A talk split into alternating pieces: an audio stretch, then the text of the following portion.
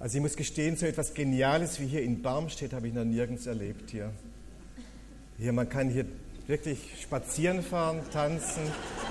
Das ist, nee, gewaltig, echt, echt. Wenn das Kabel noch ein bisschen länger wäre, dann würde ich hier, äh, nee, ganz toll. Also für mich sehr hilfreich. Ich bewege mich gerne auch, wenn ich hier vorne stehe.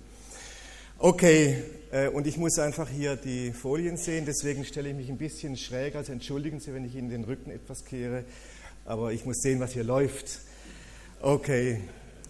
Jerusalem im Brennpunkt von Politik, Religion und Gottes Offenbarung. Das Thema ist mir wirklich und wichtig, das brennt mir unter den Nägeln oder auf dem Herzen und ich habe es bewusst so formuliert, eben auch und Gottes Offenbarung.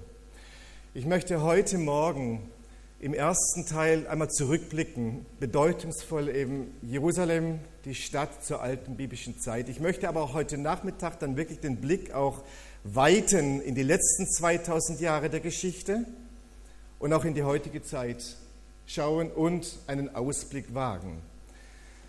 Und in der Mittagspause 70 Jahre Israel, auch da möchte ich dann einfach diese 70 Jahre etwas ganz kurz anschauen und ähm, gewisse Dinge herausschneiden, die mir wichtig sind.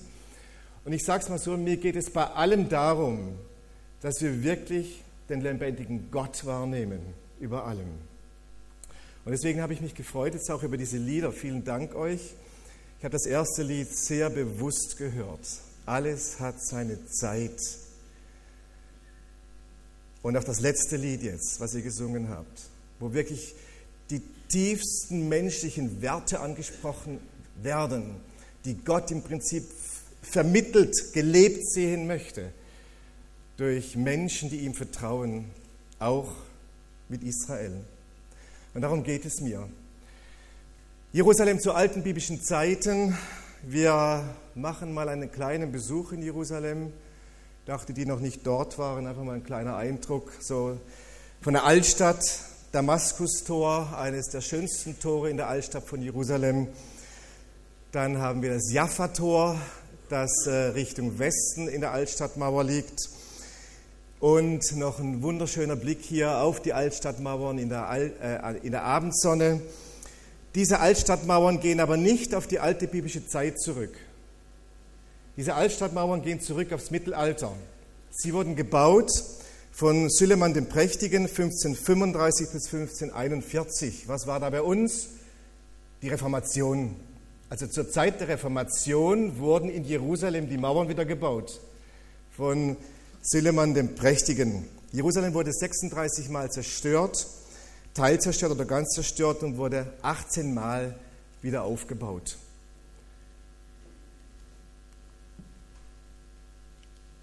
In dieser Altstadtmauer gibt es einen Schnitt und das ist der Kaiserschnitt. Äh, Kaiserschnitt, warum? Weil der deutsche Kaiser 1898, als er nach Jerusalem kam, nicht zu Fuß in die Altstadt gehen wollte zur Einweihung der Erlöserkirche, sondern er wollte mit Ross und Reitern da hinein. Das ging halt nicht durch diese alten Tore. Und so hat man dann die Mauer aufgebrochen, ist bis heute geblieben und seither ist das einfach der Kaiserschnitt in der äh, Altstadtmauer von Jerusalem. Okay, gut, aber ich möchte mit euch zurückblicken in die alte Zeit, die alte Geschichte. Das ist ein Blick von Süden auf Jerusalem. Ihr seht in der Mitte diese goldene Kuppel. Auf diesem Platz, wo diese goldene Kuppel ist, stand zur alten Zeit der Tempel. Das heutige Jerusalem, ihr seht das, das ist natürlich nicht mehr zu vergleichen zum alten biblischen. Ähm, auch die Altstadt heute liegt nicht an dem Ort, wo die alte biblische Stadt lag.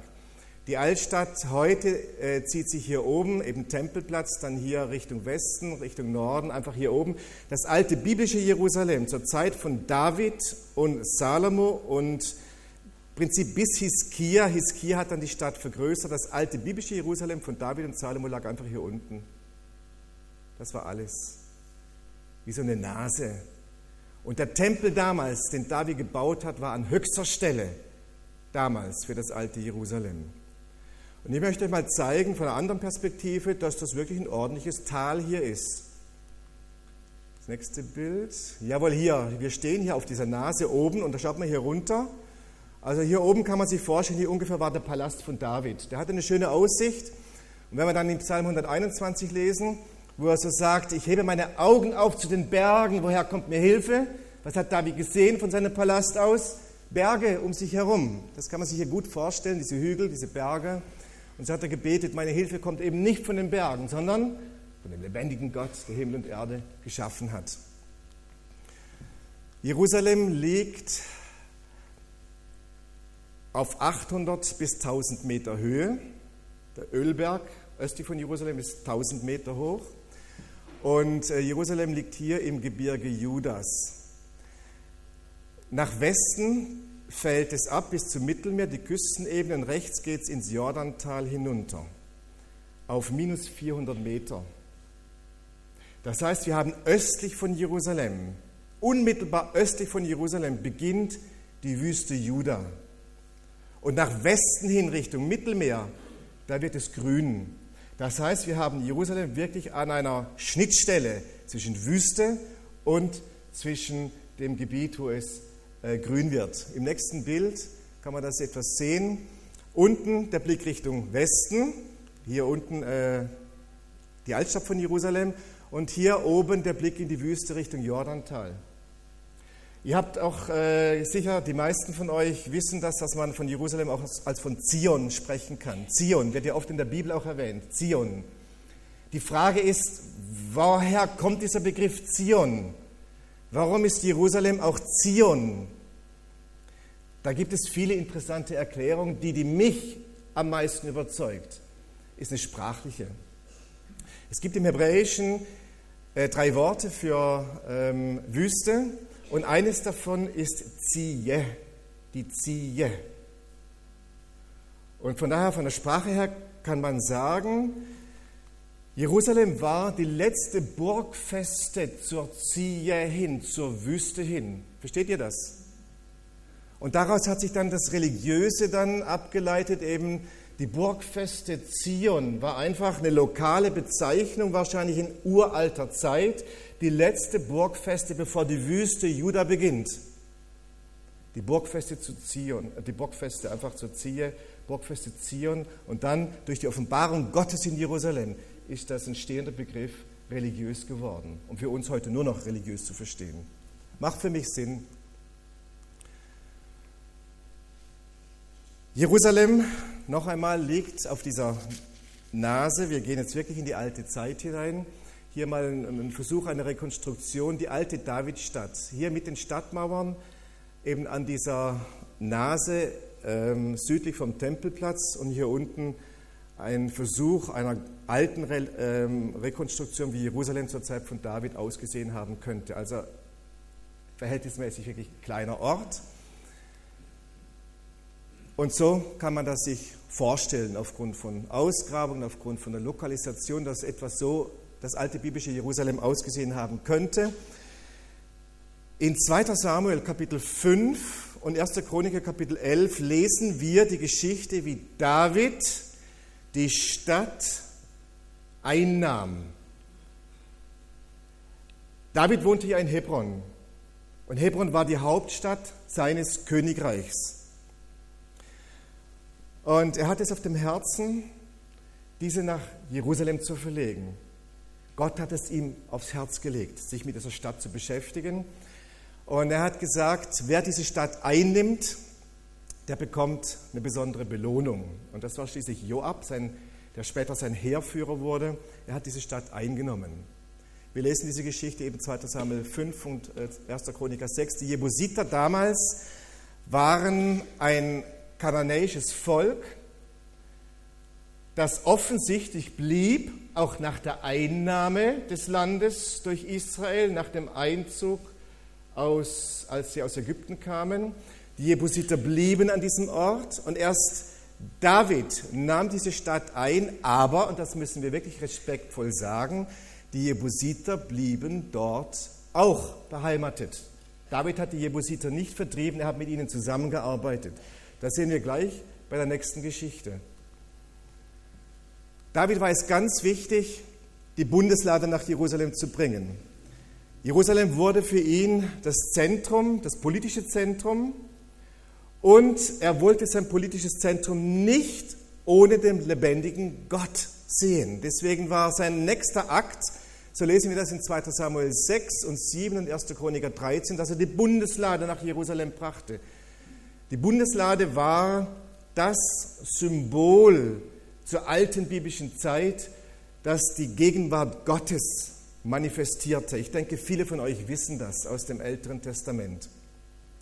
Die Bundeslade war eingelagert, weit außerhalb von Jerusalem, in Kirjat Jearim, nachdem es eine sehr spannungsvolle Rückführung der Bundeslade gab, Jahre bevor, denn die fiel vor Jahrzehnten an die Philister. Die hatten dann ihre Probleme mit der Bundeslade und haben sie vor Schreck wieder zurückbringen lassen. Und dann ging da einiges schief und dann wurde sie zwischengelagert aus Ehrfurcht in Kirjat Jearim. Und dieser Bauer, der sie dazwischen gelagert hat in seinem Gehöft, der ist reich gesegnet worden. Und da blieb sie, man hat sie nicht mehr angetastet. Und erst als Jerusalem von David eingenommen wurde, zur Hauptstadt gemacht wurde, hat er die Bundeslade nach Jerusalem bringen lassen. Und dann haben wir noch eine eigenartige Geschichte, die mit diesem Platz zu tun hat. Ihr seht rechts einen Pfeil außerhalb der damaligen Davidstadt. Also wir vermuten, dass man vermutet, dass David seinen Palast hier oben hatte, am, äh, am höchsten Punkt. Und der Platz hier oben war noch frei. Und wir lesen in 2 Samuel 24 und 1. Chroniker 21, dass da ein jebusitischer Bauer, ein jebusitischer Bauer, kein Israelit. Die Jebusiter waren ja vorher in der Stadt. Das, daran sehen wir, die blieben. Die wurden nicht enteignet. Ein jebusitischer Bauer hatte hier oben ein landwirtschaftliches Anwesen. Wir lesen von der Tenne Araunas, vielleicht schon mal, die die biblisch äh, gut bewandert sind, habt ihr sicher schon gelesen, äh, die Geschichte. Voraus ging, dass David eine Volkszählung durchführen ließ, um zu sehen, wie viele heerfähige Leute hat er denn.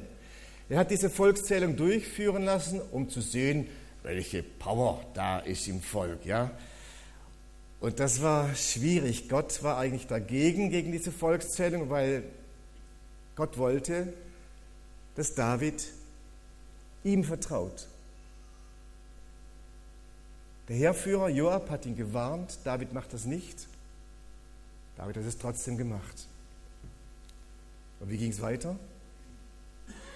Jetzt ist Bibelkunde gefragt. Wow. Also wir graben wirklich im Älteren Testament. Ich finde es eine spannende Geschichte. Wir, wir, wir, lernen daraus wirklich auch einiges, auch für die heutige Zeit, nach meiner Überzeugung. Gott hat durch den Propheten Gad zu David gesprochen, hat gesagt, du bist zu weit gegangen ich werde das richten. Du kannst wählen.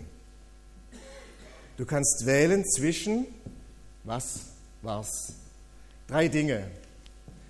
Sieben Jahre Hungersnot im ganzen Land oder drei Monate, dass du verfolgt wirst. Er, der König, wird verfolgt von den eigenen Landsleuten oder drei Tage Pest im ganzen Land. Okay, heftig, oder? Ja.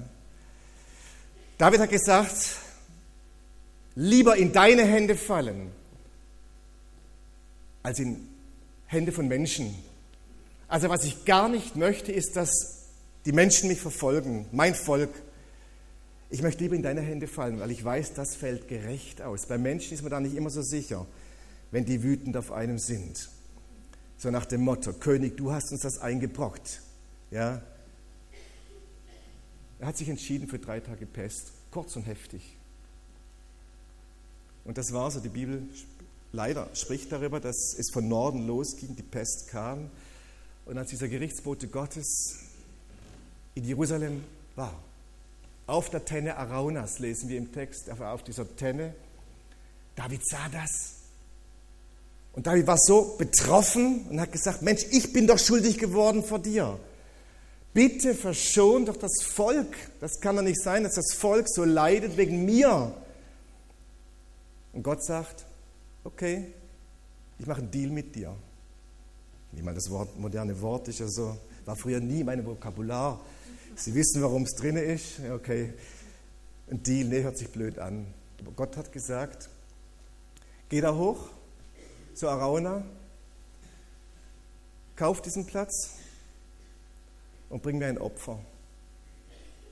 David geht da hoch, er spricht mit Arauna und sagt, hier, ich habe von Gott den Auftrag, ich soll den Platz kaufen und soll ihm ein Opfer bringen, damit das Gericht abgewendet wird. Und Arauna sagt, okay, bin dabei, ich mache mit, aber ich schenke dir den Platz. Brauchst du nichts zu bezahlen. Bist der König. Und David hat gesagt, nicht mit mir. Ich bezahle den rechtmäßigen Preis und so war es dann auch. David hat bezahlt, hat diesen, diese, diesen Dreschplatz gekauft und dann lesen wir in diesem Text, dass er den Dreschschlitten und alles, was er hatte, da gleich zu einem Opfer umgewandelt hat, Holz fürs Feuer und den Stier geopfert hat. Und dann heißt es, dass das Gericht von Jerusalem, ähm, also dass Jerusalem verschont blieb. Für mich erstaunlich. An diesem Ort wird, noch bevor ein Tempel dort gebaut wurde, Gericht in Gnade umgewandelt durch das Opfer. Das fällt mir auf, da halte ich inne und sage, Hä? spannend. Genau hier an diesem Ort baute Salomo den Tempel.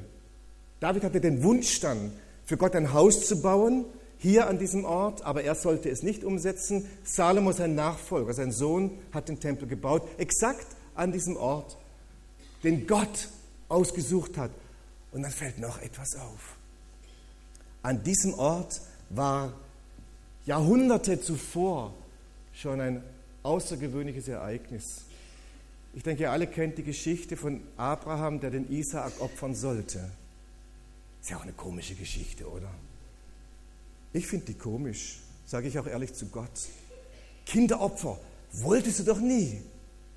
Du richtest Israel später, weil sie Kinderopfer gebracht haben. Ich muss euch sagen, ich verstehe Gott nicht immer. Ich nehme ihn wahr, ich, auch als heiligen Gott. Und wir wissen ja auch, Abraham musste Isaak nicht opfern letztlich, da war er wieder im Gebüsch. Aber Abraham macht sich auf den Weg und Gott sagt ihm, geh ins Land Moria und ich will dir den Berg zeigen, wo du deinen Sohn opfern sollst. Und der Sohn fragte noch unterwegs, Papa, wir haben alles. Wir haben alles dabei, aber wo ist das Opfer? Das Opferlamm? Und was sagt Abraham? Prophetisch schon, Gott wird sich eines ersehen. Gott wird es entscheiden. Interessanterweise war das nach jüdischer Überlieferung und auch von biblischen Zusammenhängen kann man sagen, das muss auch hier oben gewesen sein. Moria. Es heißt, als der Tempel gebaut wurde, dass er auf dem Berg Moria gebaut wurde. Abraham hatte den Auftrag, ins Land Moria zu gehen, zu dem Berg, den Gott ihm zeigen wird. Ist doch spannend, oder? Kann es das sein, dass wirklich hier schon Abraham mit Isaak war, auch hier oben, noch lange bevor überhaupt diese Stadt im Fokus war, noch lange bevor es überhaupt das Volk Israel gab? Abraham war ja der Erste, dass hier oben schon Gott etwas zugrunde gelegt hat, wie so ein Fundament gelegt hat, eine Wurzel gelegt hat, der Versöhnung mit ihm. Gott wird sich ein Opfer ersehen, eben den Widder wir haben noch eine merkwürdige Geschichte, die auch mit diesem Ort zu tun hat, auch mit Abraham, die Begegnung mit Melchisedek. Melchisedek, König von Salem heißt es da in der Bibel. Dieser König von Salem hat gehört von Abraham, wie er da gegen die kanaanitischen Völker gekämpft hat und seinen Neffen Lot wieder befreite. Und dann haben die sich getroffen, der Melchisedek und der Abraham, und Abraham muss so tief beeindruckt gewesen sein von dieser Begegnung, dass Abraham bereit war, Melchisedek den Zehnten zu geben. Und wir lesen dann, dass sie Brot und Wein hatten, das erste Abendmahl vielleicht im weitesten Sinne. Fällt einfach auf. Brot und Wein haben sie gehabt. Melchisedek, der im Neuen Testament ja auch als großes Geheimnis beschrieben wird, dieser König der Gerechtigkeit, vom Hebräischen her wirklich so zu verstehen. Melchizedek, Melech, der König, Zdaka, die Gerechtigkeit, der König der Gerechtigkeit. War das vielleicht schon Christus? der präexistente Christus. Erstaunlich. Erstaunlich, was sich hier an diesem Ort, lange bevor das die Hauptstadt Jerusalems wurde, lange bevor der Tempel äh, aufgebaut wurde, was hier biblisch gesehen schon auffällt. Finde ich spannend.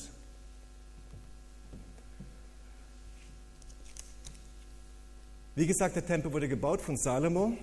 Rechts im Bild, hier steht er, also der Versuch einer Rekonstruktion. Ich finde das ein sehr eindrückliches Bild. Die Priesterwohnungen hier und hier der Tempel von äh, Salomo in diesem Fall, äh, nicht Tempel, äh, das bescheidene Wohnhaus von Salomo, seine Königsresidenz, äh, Residenz, Residenz. So.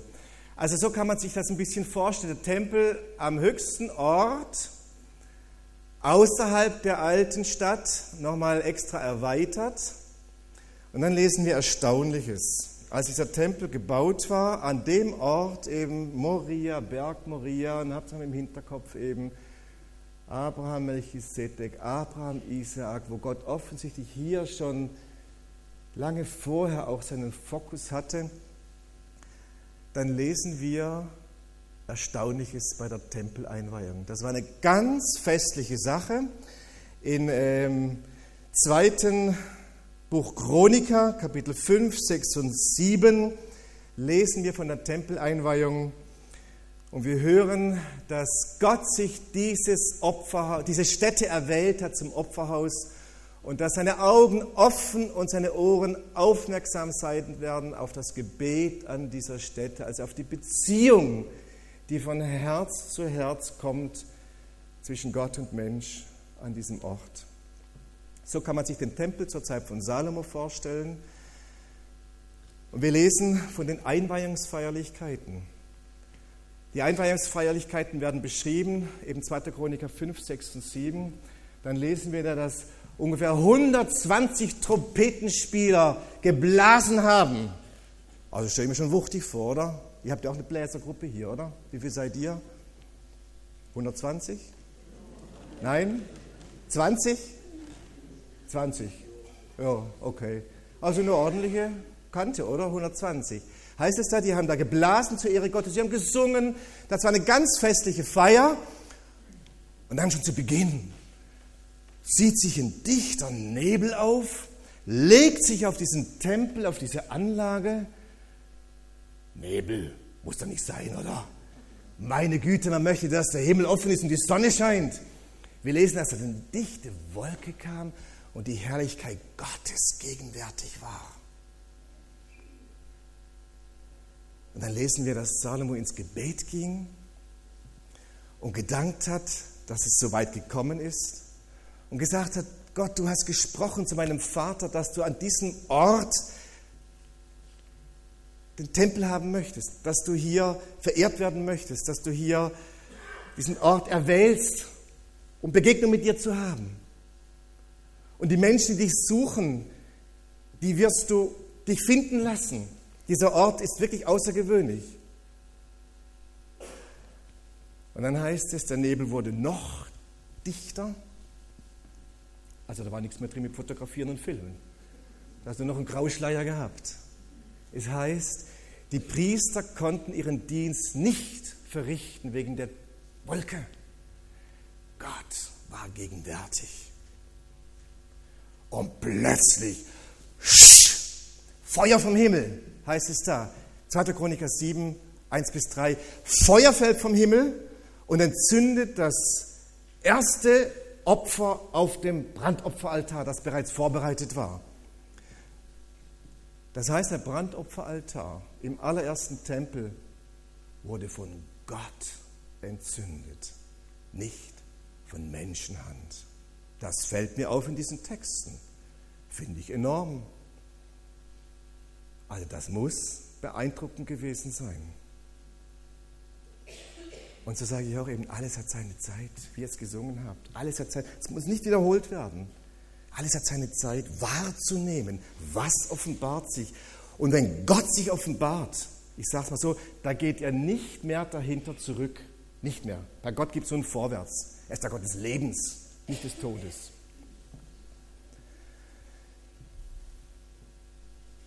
Gott erwählt diesen Ort, Gott offenbart sich an diesem Ort Und das macht diesen Ort und damit Jerusalem so außergewöhnlich. Die Gegenwart Gottes. Ich möchte das bewusst betonen. Wisst ihr, es ist mir wirklich wichtig, das alte biblische Jerusalem auch zu verstehen, wahrzunehmen, auch in der Reflexion in Bezug auf das heutige Jerusalem. Da werden wir heute Nachmittag drüber sprechen. Gott ändert sich nicht. An seiner Wahl ändert er nichts und an seiner Haltung nicht. Er geht vorwärts. Und diese alte Geschichte, die ist für Gott genauso präsent, weil er der ewige Gott ist. Für Gott ist einfach ist. Können wir gar nicht denken. Für uns gibt es nur Vergangenheit, Gegenwart und Zukunft. Gott ist. Ewig ist. Punkt. Ich bin, der ich bin. Das heißt, Gott hat sein Herz nicht geändert zu diesem Ort. Auch wenn er zwischenzeitlich Dinge zulässt, die widersprüchlich erscheinen für unser menschliches Auge.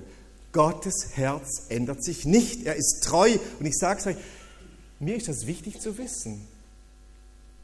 Wenn ich die Krise habe und meine Gedanken manchmal wirklich übel sind, du hast gefragt vorher, Macht der Gedanken. Also ich kann, je nachdem, nächste Woche morgens aufstehen zu Hause und je nachdem, wie erschöpft das ich bin, dann sind meine ersten Gedanken, ach du liebe Zeit, was hast du da nur gemacht in Darmstadt? Ehrlich, das können meine menschlichen, fleischlichen Gedanken sein. Und dann aber zu sehen, Herr, du bist treu, es ist nicht abhängig von mir, ich möchte deinen Ratschluss, den das Wort Gottes uns gibt, darüber möchte ich sprechen. Es geht um dich. Und dann weise ich auch meine Gedanken an, Herr, ich vertraue dir. Mein Herz marschiert da manches Mal weit hinterher, aber du bist der Treue. Und du bleibst der Treue. Auch wenn mit Jerusalem vieles ab und down ging, du bleibst der Stadt treu. Du bleibst auch mir treu. Das freut mich. Okay, also einzigartig, was hier in der Bibel beschrieben wird, was Jerusalem so herausragend macht, die Gegenwart Gottes. Man kann fast sagen, Gott trägt sich ins goldene Buch der Stadt ein. Und dann sollte das auch so sein hier, der Hohepriester mit seinem Brustschild, wo er die Stämme Israels repräsentiert, er sollte im Tempel, dahinter der König, hier in diesem Fall, er sollte die Gottesbegegnung ermöglichen. Und wie Michael vorhin schon sagte, einmal im Jahr sollte ins Allerheiligste bei der Bundeslade in einer ganz bestimmten Prozedur das Blut des Opfers, das Gott bestimmt hat, hineingebracht werden zur Versöhnung. Ich sage euch ehrlich, ja, das ist eine alte Zeit. Das ist nicht unsere Zeit. Wir müssen über diese Zeit auch nicht richten. Ich nehme sie zur Kenntnis und nehme sie wahr und möchte Gott verstehen. Gott sprach immer in die Zeiten hinein. Alles hat seine Zeit. Auch das hatte seine Zeit. Von Gott angeordnet. Einmal im Jahr der hohe Priester, der die Versöhnung für das Volk Israel erwirken sollte. Was wichtig ist, nur an der Stätte, die der Herr erwählen wird, sollst du Brandopfer opfern. Nur an dem Ort, den Gott sagt. Und sonst nicht. Jerusalem habe ich erwählt, dass mein Name dort sei. Mein Name. Jerusalem bleibt seither, seit dieser Entscheidung Gottes, untrennbar verbunden mit diesem lebendigen Gott. Das kann nicht mehr getrennt werden. Das ist eine Erwählung. So wie eine Heirat. Es ist so. Meine Frau trägt meinen Namen. Ich finde das immer erstaunlich für Frauen, also dass sie den Mut haben, ihren Namen zu ändern. Wir haben auch darüber gesprochen, ob ich meinen Namen ändere und Siegfried Bühler heißen würde. Da war mir mulmig irgendwie. Gut, meine Frau sagte, nee, ich möchte das gar nicht, aber sie möchte ihren Namen auch noch in unserem Familiennamen haben. Deshalb heißt sie Schneider Bühler, okay, mit Bindestrich. Ähm, ich finde das enorm. Und meine Frau sagte mir damals auch, als wir geheiratet haben, wir haben unseren Treuespruch selber geschrieben, den wir uns zugesprochen haben. Ich werde nie vergessen, sie hat mir da zugesprochen, so wie damals Ruth auch zu Naomi sagte, ich sage das dir, dein Volk ist auch mein Volk. Sie ist Schweizerin, ich bin Deutscher. Und wir wohnen in Deutschland. Dein Volk ist auch mein Volk. Fand ich schön, habe mich gefreut. Und für mich ist die Frage heute auch, ob ich vielleicht mal in die Schweiz ziehe. Ich schließe das nicht aus. Einen Schweizer Pass möchte ich jetzt mal beantragen, habe ich mir vorgenommen. Okay, kann ich ja privilegiert jetzt beantragen, weil ich schon über ja, fast 20 Jahre mit einer Schweizerin verheiratet bin. Okay. Dass mein Name dort sei. Gottes Name macht Jerusalem so außergewöhnlich, der lebendige Gott. Und hier stand der Tempel über Jahrhunderte. Ähm, das Zentrum der Anbetung. Und das ist auch der Grund, warum das, was du gesagt hast, Michael, es ist so. Das war so, das war was Besonderes, zu den Wallfahrtsfesten nach Jerusalem zu ziehen, im Tempel die Gottesdienste mitzuerleben.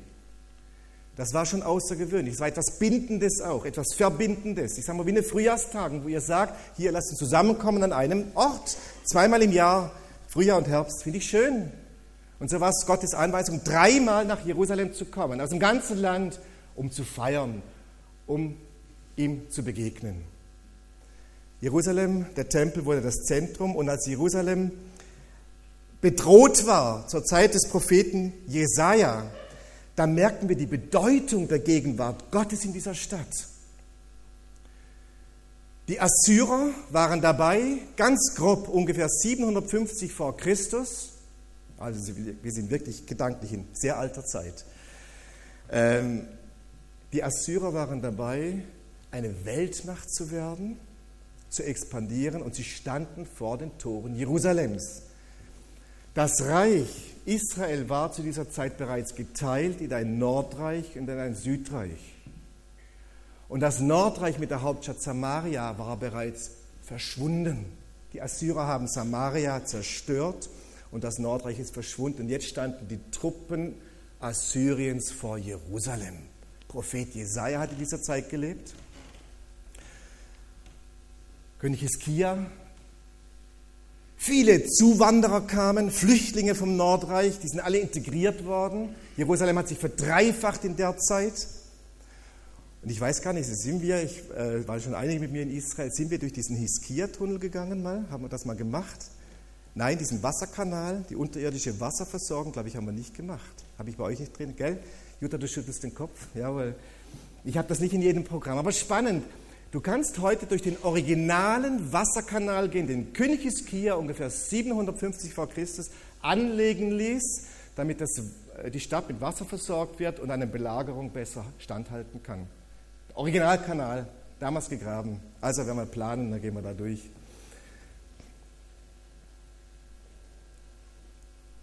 Jesaja betet. Jesaja ringt mit dem König. Und wir lesen Texte im Propheten Jesaja, die unter die Haut gehen. Hiskia war bereit zu sagen, jawohl, wir haben in verschiedenen Bereichen wirklich auch nicht so schöne Dinge getan. Er hat das reformiert. Hiskia hat eine große Reformation durchgeführt, eine geistige Reformation zur damaligen Zeit. Er hat diese falschen Opferstätten abgeschafft, die sich doch da und dort entwickelt haben. Nicht in Jerusalem, sondern da eine Höhe und da eine Höhe und da noch was.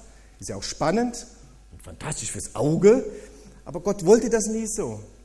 Man wollte ja damals schon auch so sein, modern, aufgeklärt, wie alle Völker.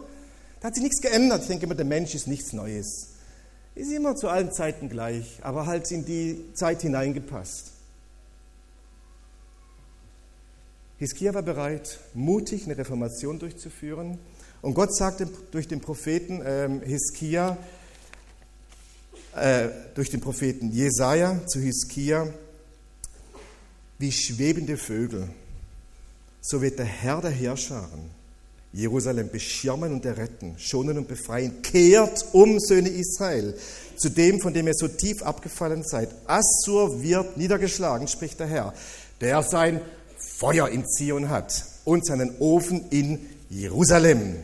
Und in Jesaja 29, äh, Vers 1 bis 8 spricht Gott äh, davon, wehe Ariel, Ariel, die Stadt, wo David lagerte, dann wird sie mir wie ein Ariel sein. Also bitte keine Waschmittelwerbung. Ähm, das ist ein hebräisches Wort. Ariel, das bedeutet auch Gottes Herz. Manche übersetzen es auch mit Gottes Löwe. Gott hat sein Feuer in Zion. Ich weiß, noch, wer, ich weiß nicht, wer noch einen alten Ofen zu Hause hat, wo man richtig einheizen kann. Da ist ja auch gut, wenn man dem nicht zu nahe kommt, sonst verbrennt man sich die Finger, oder? Gott gibt Bilder, die die Leute verstanden haben. Ich habe meinen Ofen in Jerusalem. Das heißt, wer die Stadt antasten möchte, wenn ich da bin, der verbrennt seine Finger. Und so war das. Das Volk hat sich hinter Gott versammelt, der König voran. Und dann heißt es, in einer Nacht wurden 185.000 Mann der assyrischen Truppen äh, geschlagen, kampflos. Gott hat da was gestreut ins assyrische Heerlager. Ähm, das, man weiß es nicht genau, was es war. Es heißt einfach in der Bibel, dass eben 185 Mann ähm, gestorben sind und dann sind die Assyrer abgezogen. Abgezogen, Jerusalem war gerettet. Spannend, finde ich spannend. Warum? Nochmal ein Schnitt in der Zeitgeschichte. 115 Jahre später. 586 vor Christus, also bei Jesaja und Hiskia waren wir noch bei ungefähr 750 bis 700, jetzt sind wir schon später, 586, die große Katastrophe. Jerusalem wird zerstört, der Tempel wird niedergebrannt, das Volk geht ins Exil nach Babylon. Was war passiert? Der Ofen aus? Zu wenig nachgelegt? Was war passiert? Wo war Gott? Habt ihr eine Idee? Hat er Angst gehabt vor den Babylonien, die da jetzt 115 Jahre später vor den Toren Jerusalems stehen? Der Hüter Israel schläft und schlummert nicht, heißt es. Wo war Gott? War er nicht mehr da? Waren die Babylonier doch stärker wie Gott? Spannend. Der Prophet Jeremia spricht darüber. Wisst ihr, wenn man auf diesen zeitgeschichtlichen Hintergründen diese Propheten liest, dann pulsiert das ganz anders. Das finde ich so spannend wenn die Zeitgeschichte lebt und dann liest man die Texte da aus der Zeitgeschichte heraus. Beim Propheten Jeremia lesen wir Erschreckendes. Jeremia Kapitel 14 und speziell 15, Vers 1 bis 7. Und der Herr sprach zu mir.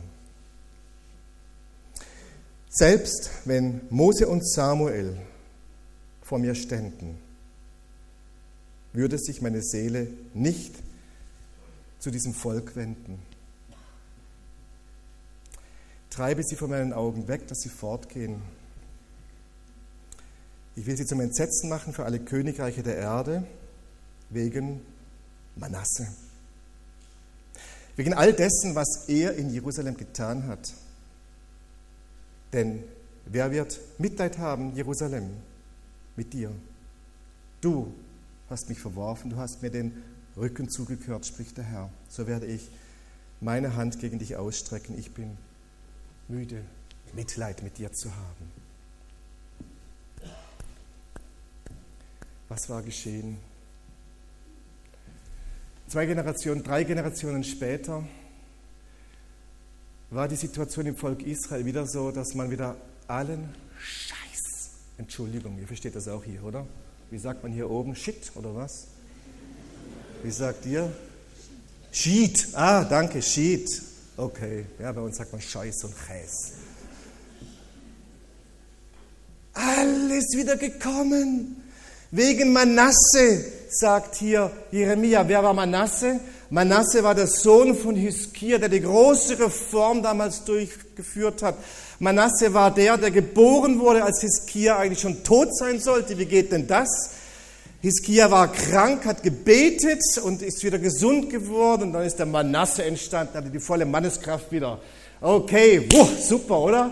Und dieser Manasse wurde König. Und dieser Manasse hat den ganzen Schied wieder eingeführt. Und was war denn der Schied? Er hat die Höhen wieder eingeführt. Ja, da konnte er opfern und da und da. Er hat es wieder zugelassen, dass selbst im heiligen Ort, im Tempel, Götzenbilder aufgestellt werden.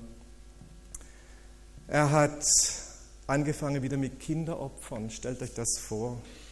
Kinderopfer, wo Gott dann sagt durch den Propheten Jeremia, ich habe euch das nie gesagt, dass ihr das machen sollt. Nie. Manasse hat diesen ganzen Schied wieder angefangen, den bereits sein Großvater Ahas eingeführt hat, den Hiskia beseitigt hat. Und die nächste Generation fängt das wieder an. Da muss ich sagen, Gott hat viel Geduld. Erst nach drei Generationen, wo keine Bereitschaft mehr da war zur Umkehr, habt ihr Jeremia mal gelesen? der Mann, mit dem möchte ich nicht tauschen, ehrlich. Dem ging es ja wirklich übel. Meine Güte, wie sind die mit ihm umgegangen? Er hatte letztlich Hausverbot im Tempel. Er durfte nicht mehr in den Tempel kommen, weil er diese Reden hat, die die religiösen Führer eben überhaupt nicht gemocht haben. Wir lesen im Propheten Jeremia, ihr beruft euch auf den Tempel. Gott hat uns einen Tempel gegeben. Tempel, Tempel, Tempel. Und Gott sagt, Freund, ich kann es nicht mehr hören. Ändert euer Leben. Im kultischen Bereich, aber auch im zwischenmenschlichen. Deswegen war ich froh über euer Lied vorher. Das, was ihr im vorherigen Lied gesungen habt, was da geschrieben wurde, eben wirklich Hilfestellung zu geben, die bedürftig sind in der Gesellschaft. Lebt das und nehmt nicht die Armen auch noch aus. Übt soziale Gerechtigkeit. Habt die Witwen und die Waisen im Auge und nehmt ihnen nicht doch das Letzte weg. Also sozialer Sprengstoff. Die Leute waren nicht bereit. Und das Schlimmste, auch die religiösen Führer nicht. Und dann sagt Gott, selbst wenn Mose und Samuel vor mir ständen, ich würde nicht hören. Wer waren Mose und Samuel? Meine Güte, Bibelkunde. Wenn ihr das gewusst hättet, wärt ihr nicht gekommen. Ne? So viel. Nein, ich sage euch, Bibel kann so spannend sein. Mose und Samuel. Mose war der herausragende Mann, der das Volk aus Ägypten führte, der einem Pharao die Stirn bot, der einem Gott die Stirn bot.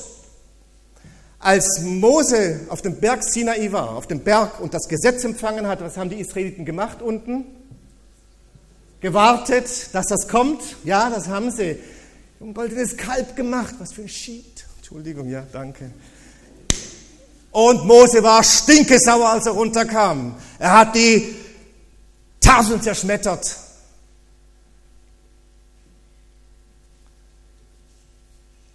Und dann sagt Gott, ich bin auch enttäuscht. Ich mache mit dem Volk ein Ende. Mose, ich mache mit dir ein neues Volk. Ich beginne mit dir neu. Könnte einen ja kitzeln, oder? Oh, ich. Okay. Und dann sagt Mose, nee, Gott, ist ja nett, dieses Angebot. Diesen Deal mache ich nicht mit dir. Du hast das Volk rausgeführt. Wie steht dein Name da? Gottes Name. Wenn du das Volk jetzt aufreiben lässt in der Wüste, ist ja nett, dass du mit mir weitermachen möchtest, aber was ist das, was du angefangen hast? Du führst es nicht zu Ende. Mose hat gerungen mit Gott und hat gesagt, nein, ich bin nicht bereit dazu. Und dann sagt Gott, okay, gut Mose, ist ja gut, ich habe verstanden. Ich sende einen Engel, der vorangeht. Und dann sagt Mose, mm -mm, Gott, nee, mache ich auch nicht mit. Du gehst selber voran, nicht ein Engel. Du hast die Sache begonnen und du gehst persönlich bis zum Ende mit. Ich sage das jetzt sehr modern, bitte versteht mich. Ja? Äh, aber so verstehen wir es oft besser. Und dann heißt es da interessanterweise in der Lutherbibel, und Gott bekehrte sich. Spannend, oder? Gott hat sich bekehrt. Wow. Spannend. Schaut mal, welchen Einfluss Mose auf Gottes Herz hatte. Warum? Mose hat eine tiefen Leidenschaft für die würde Gottes, für die Ehre des Namens Gottes. Wie sieht das aus von der Welt, wenn du das jetzt aufreiben lässt? Bitte geh du mit voran. Und Gott sagt, okay, gib dir recht, ich gehe mit. Wolkensäule, Feuersäule. Kennen wir die Geschichte. Wer war Samuel? Samuel war der Prophet, der den ersten König Israels äh, gesalbt hat, der das Königtum Israels im Prinzip gelegt hat. Selbst wenn Mose und Samuel jetzt vor mir ständen, ich würde nicht hören. Wow. Ihr habt mir den Rücken gekehrt. Wie wäre das, wenn ich so mit euch sprechen würde? Ein schöner Rücken kann auch entzücken. Ich hoffe, dass alles sauber ist. Ähm, wie ist das? Diese Ansicht, wenn ich so stehe und mit euch spreche, Komisch, oder? Ich habe mir den Rücken gekehrt. So klar spricht Gott. Das war schwierig und Gott hat gesagt, okay, es ist jetzt eine Situation, eben alles hat seine Zeit. Ich lasse es jetzt zu. Ich habe das schon gesagt bei der Tempeleinweihung, wenn er mich verlasst. Ich kann das auch alles aufgeben. Und es kam in der Geschichte Israels so. 586 bis 516 gab es keinen Tempel. Sie waren im babylonischen Exil. Nach 70 Jahren, erstaunlich, auch das erstaunlich, exakt nach 70 Jahren war der Tempel in Jerusalem wieder gebaut. Sie durften zurückkehren. Nehemia, Esra, wir kennen die Geschichte. Und der Tempel wurde 516 vor Christus wieder eingeweiht. Spannend. Der Tempel war wieder da, aber bescheiden, klein. Deswegen, ich habe hier ein Bild, das man nicht erkennt. Er war klein, bescheiden. Die Leute, die Älteren, die den Alten noch kannten, haben gesagt, das ist schon nichts, was wir heute haben. War viel schöner früher. Oh, das kennen wir, okay? Ich sage es euch ehrlich, ich komme auch in dieses Alter. Ich gehöre schon bald zu 60 plus, ich kann es nicht fassen. Äh, okay, gut, ja, willkommen im Club. Auch du gehörst dazu, eines Tages. Gut. Junger Mann, ja, danke, aber die Jahre sagen auch, ja, junge Jahre, okay, gut. Ähm,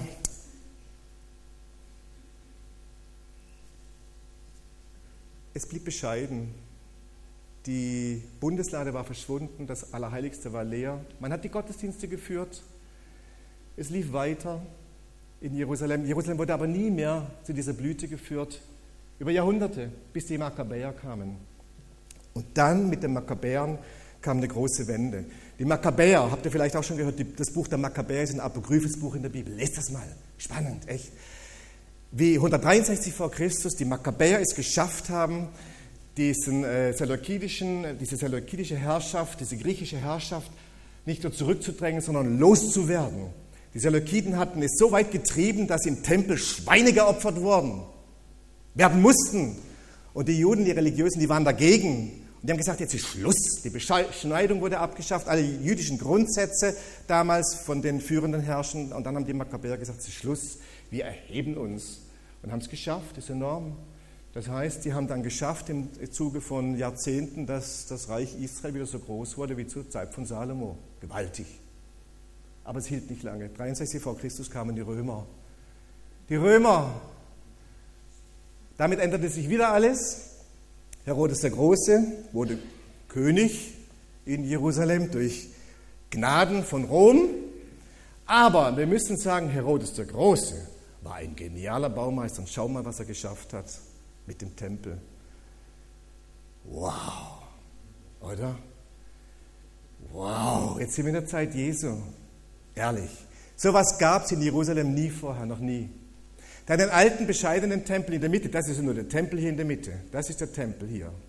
Also alles andere ist eine große äh, Anlage von 145.000 Quadratmetern. Wie viele Fußballstadien gehen da rein? Einige. Ähm, um für die Menschen Platz zu schaffen, die hier äh, kommen, um Gott anzubeten. Gewaltig, wunderschön, ein herausragendes Bauwerk in der gesamten römischen Welt damals. Er hat vieles bauen lassen im ganzen Land, aber das war wirklich absolut herausragend. Er wollte sich bei den Juden einschmeicheln, er wollte die Juden gewinnen, die ihn eigentlich ablehnten als ihren König. Und deswegen hat er ihren heiligsten Bezirk wirklich wunderschön verschönern lassen in eigentlichen Tempeln, dann diese große Anlage äh, gebaut und die steht bis heute, zumindest die Grundmauern. Wir werden das heute Nachmittag, werde ich euch das in Bildern zeigen. Auch äh, dieses ganze äh, Fundamentale, diese Basics, die er da geschaffen hat. Nur der Tempel steht nicht mehr heute. Okay, also gewaltig, was hier geschaffen wurde. Und dann sehen wir hier auch eine andere Perspektive. Also auffallend, wenn man nach Jerusalem kam, diese Herrlichkeit, diese Majestät des Tempels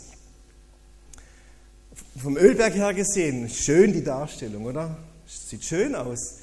Äh, oder hier vom, auf dem Ölberg in einer Rekonstruktion, die man in Jerusalem besichtigen kann, aber da waren wir bei diesem Modell. Da waren wir im Holy Land. Maßstab 1 zu 50, der Nachbar von Jerusalem zu römischen Zeiten, hier die Tempelanlage. Auffallend, wenn man vom Ölberg stand, man sah, sah die prächtige Tempelanlage vor sich. Jo, hier sieht man die Dimension, die Menschen hier und diese Größe äh, dieser Tempelanlage. Ähm, so sähe das zu heutigen Verhältnissen aus. Wer schon in Jerusalem war, hier vorne die Klagemauer, hier steht der Felsendom heute und so würde der Tempel aussehen, also beeindruckend. Nur der steht heute nicht mehr.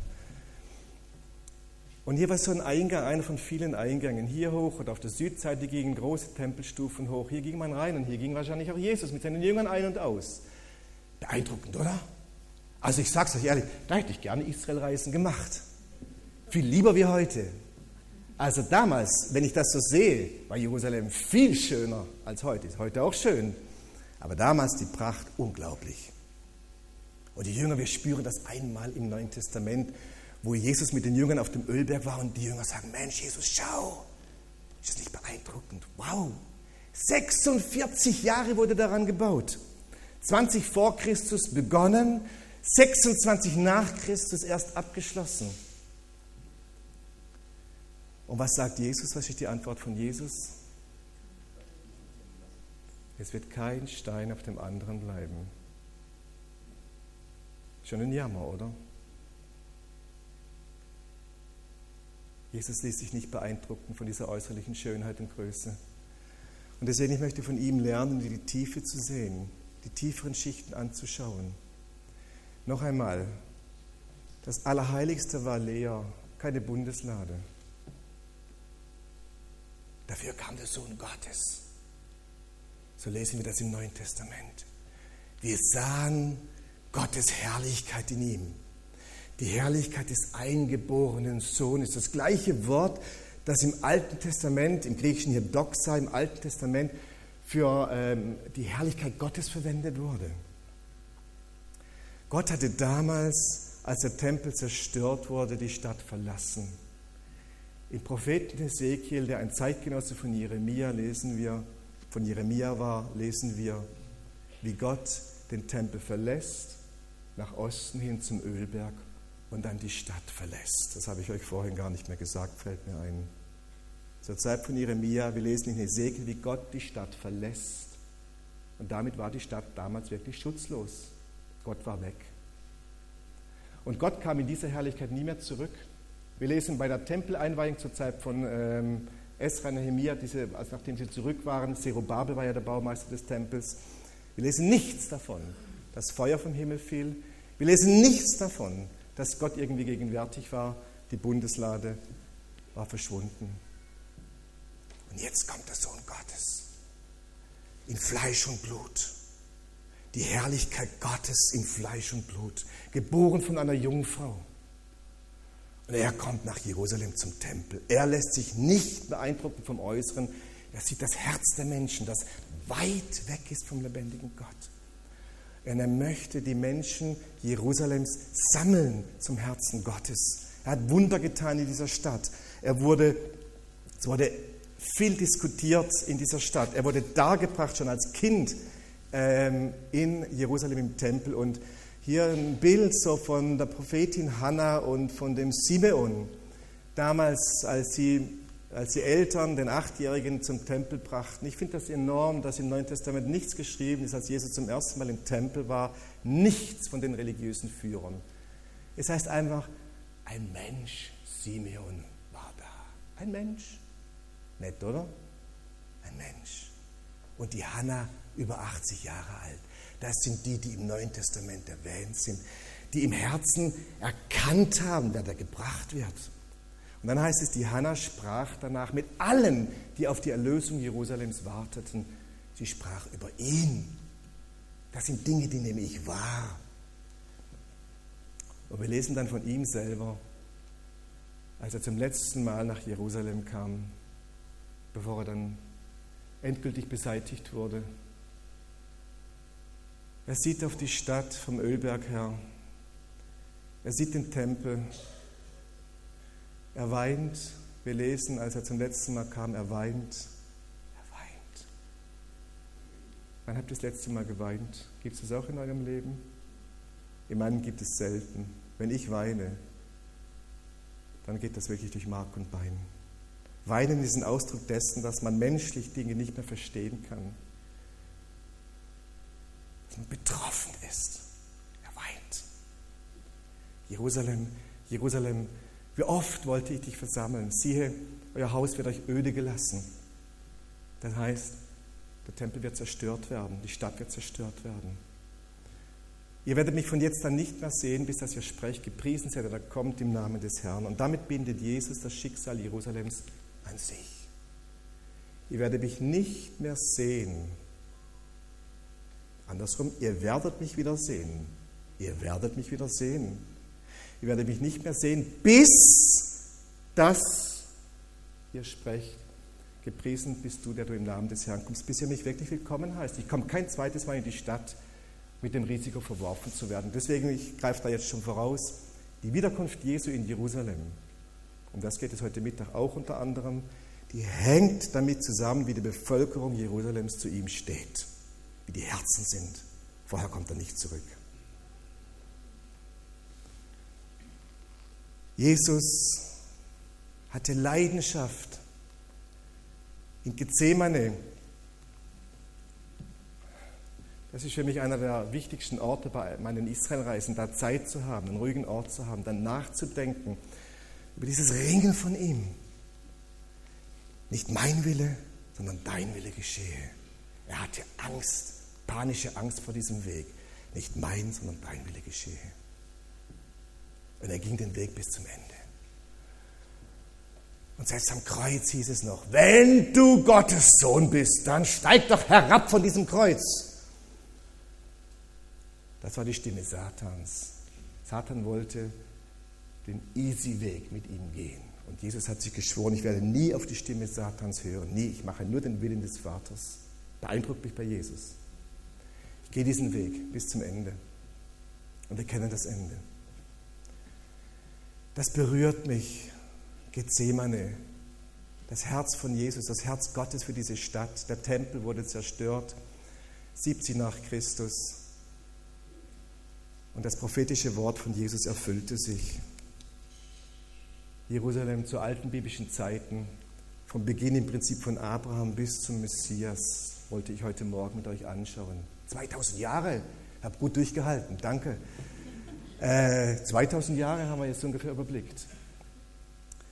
Und wir lesen, wir nehmen etwas wahr von dem, was der Prophet Zacharia schon sagte, lange bevor Christus auftrat. Sacharja 6, so spricht der Herr der Heerscharen. Siehe, ein Mann, Spross ist sein Name, in Hebräisch Nesser. Und daraus kommt Nazarener, der Nazarener. Ein Spross ist sein Name. Siehe, es wird unter ihm sprossen und er wird den Tempel des Herrn bauen. Jesus sagt auch, reiß diesen Tempel ab, ich baue ihn in drei Tagen wieder auf. Und wir wissen seither, dass da noch ein anderer Tempel gemeint ist. Menschen, Menschen, die den Heiligen Geist empfangen haben. Und das werde ich heute Nachmittag dann vertiefen. Spannungsvoll. Jerusalem gestern, heute und morgen, eben heute Nachmittag der zweite Teil. Also wer kann, wer möchte, bleibt dabei bis zum Ende. Und die schon gehen müssen, nimmt doch das mit, betet für den Shalom Jerusalems. Es ist wichtig, diese Stadt bleibt für Gott wichtig. In Ezekiel 16 heißt es, er hat einen Bund mit der Stadt geschlossen. Und damit mache ich jetzt einen Punkt.